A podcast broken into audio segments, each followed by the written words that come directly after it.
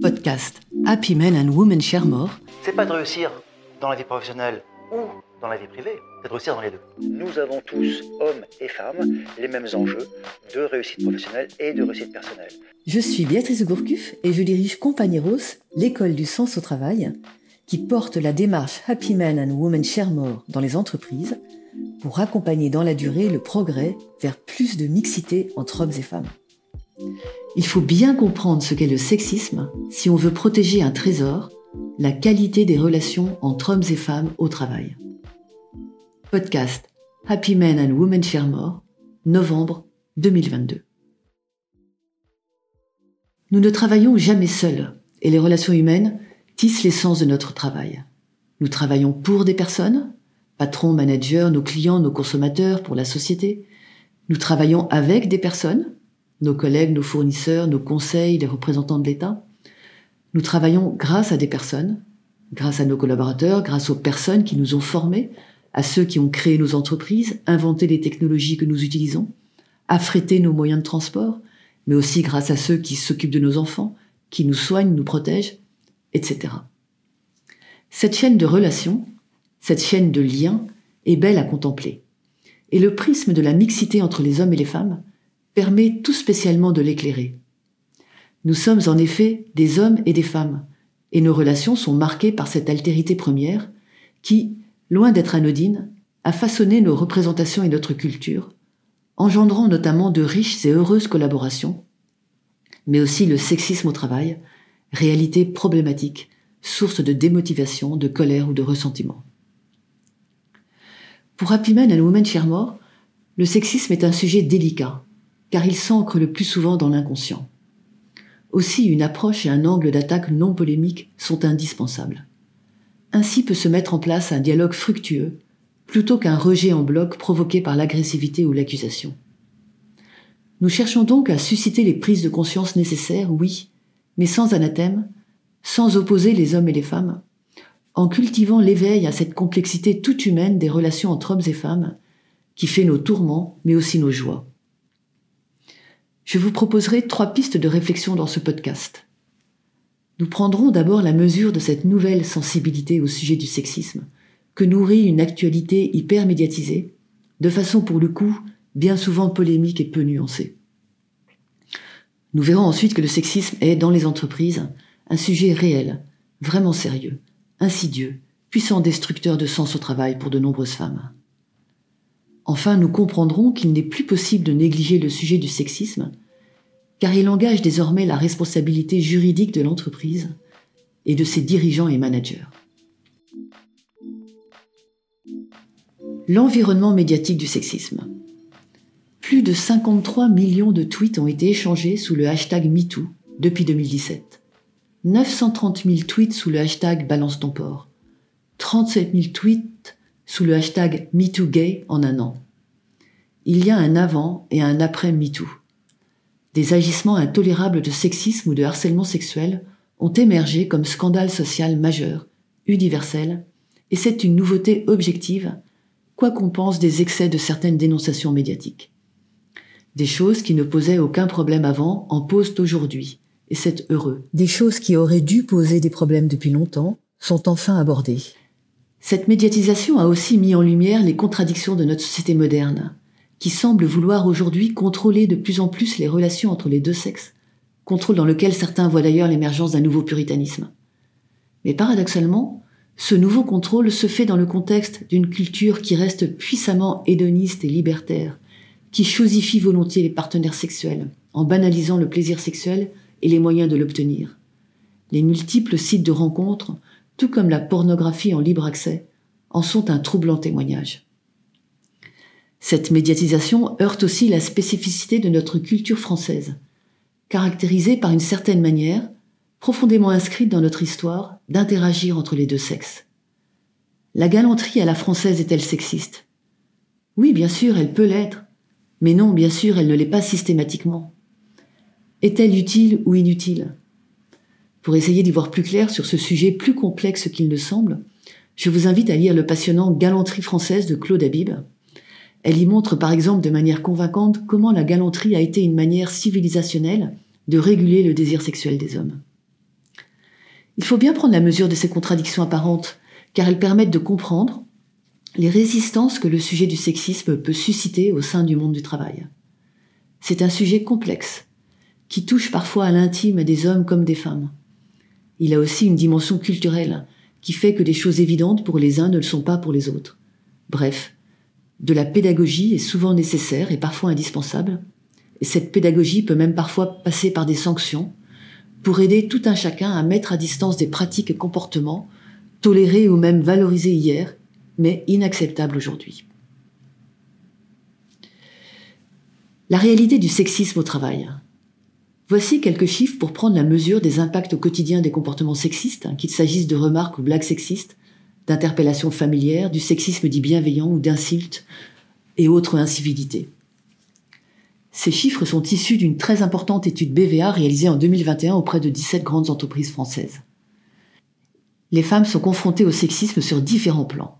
Par le biais de blagues sexistes, 8 collaboratrices sur 10 affirment en avoir déjà entendu, et les trois quarts des hommes, presque autant que les femmes donc, ce qui est plutôt rassurant, s'en disent témoins. Dans la mise en cause de la capacité des femmes à manager, près d'une collaboratrice sur deux estime avoir déjà entendu des propos disqualifiants à l'égard des aptitudes managériales des femmes.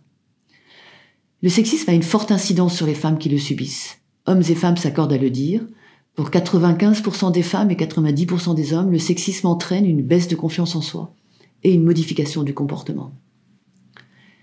Les modifications de comportement ou conduites d'évitement sont par exemple de ne pas porter certaines tenues vestimentaires, de faire en sorte de ne pas se faire remarquer, d'éviter de croiser certains collègues, de ne pas se rendre à certains déjeuners entre collègues, de ne pas participer à certaines réunions, d'éviter les célébrations festives, de ne pas prendre la parole en public, de ne pas demander certains postes. Toutes attitudes signent d'un profond mal-être. On le sait, la qualité des relations au travail est une dimension essentielle de sens au travail. Or, le sexisme impacte les relations professionnelles et peut conduire à des comportements qui nuisent fortement au bien-être de certains collaborateurs. Mal identifié, le sexisme reste encore parfois tabou dans le monde du travail. C'est pourtant un puissant destructeur de sens au travail pour les femmes, et il fait partie des facteurs récurrents qui découragent les femmes de s'affirmer au travail. Lutter contre le sexisme en entreprise fait en général partie des priorités opérationnelles dans le cadre d'une politique ambitieuse de mixité. Ce qui est en jeu, c'est un trésor à préserver pour le bénéfice de tous. La qualité des relations entre hommes et femmes, le plaisir de travailler ensemble au quotidien, la possibilité d'être soi-même, la confiance partagée. Mais c'est une démarche complexe qui nécessite de tenir ensemble le respect des frontières de l'inacceptable et l'ambiguïté intrinsèque des relations sexuées. Hommes et femmes, et d'un individu à l'autre, nous avons des cadres de représentation différents. Cela veut dire que nous décodons différemment les signaux de sympathie, de rejet, de séduction, en fonction de nos tempéraments, de notre milieu social, de notre culture d'origine, de notre niveau d'estime de soi. Cela crée une ambivalence intrinsèque à certaines situations d'interaction entre hommes et femmes. Proximité ou intimité, séduction ou domination, protection ou isolement, galanterie ou sexisme. Face à ces no man's land, il est essentiel de mettre en garde sur une approche manichéenne des situations. Il est au contraire précieux de cultiver des capacités de recul et de questionnement. C'est l'occasion de faire des apprentissages importants pour les managers, car ils sont en relation directe avec leurs équipes et sont le maillon essentiel d'une culture relationnelle de respect. Prévention du sexisme, une obligation légale. La loi Repsamen de 2015 a instauré dans le Code du travail la notion d'agissement sexiste. Depuis le 1er janvier 2019, les entreprises sont soumises à des obligations très concrètes d'action et de prévention. Les lois continuent à être renforcées. En mars 2022 a été élargie la notion de harcèlement. En novembre 2022 ont été alourdies les peines encourues en cas d'outrage sexiste. Aujourd'hui, les entreprises ont une obligation de moyens renforcés. Elles n'ont donc pas seulement à faire cesser et sanctionner des agissements sexistes ou de harcèlement sexuel, elles doivent pouvoir prouver avoir raisonnablement fait tout leur possible pour éviter qu'ils se produisent. Elles doivent informer et communiquer, désigner des référents harcèlement sexuel, formaliser une procédure interne de signalement et de traitement des faits, sensibiliser et former les salariés, managers et dirigeants. Parce qu'il engage désormais la responsabilité de l'entreprise et des dirigeants, Le premier mérite de ce cadre légal est son volontarisme face aux faits de sexisme et de harcèlement sexuel. Je crois vraiment qu'il pose un interdit, une limite, là où le flou régnait auparavant. Le deuxième mérite de ce cadre légal est de chercher à qualifier objectivement les agissements sexistes et de constituer ainsi un socle pédagogique pour réfléchir et promouvoir des environnements de travail respectueux. L'agissement sexiste est constitué à partir de trois éléments. Il doit être subi, c'est-à-dire non désiré. Il doit avoir pour objet ou pour effet de porter atteinte à la dignité de la personne ou de créer un environnement de travail hostile, humiliant. Et il y a un lien entre, l'agissement subi et le sexe de la personne. Alors par exemple, euh, avoir une posture corporelle ou des propos qui montrent de l'hostilité envers une femme parce qu'elle est une femme, faire des commentaires désobligeants sur le travail d'une femme ou son physique, faire régulièrement des blagues sexistes, refuser de serrer la main d'une femme ou d'avoir une femme comme chef, et plus largement toute réflexion malveillante, humiliante ou faussement bienveillante qui réduisent une collègue de travail à être une femme avant d'être une professionnelle.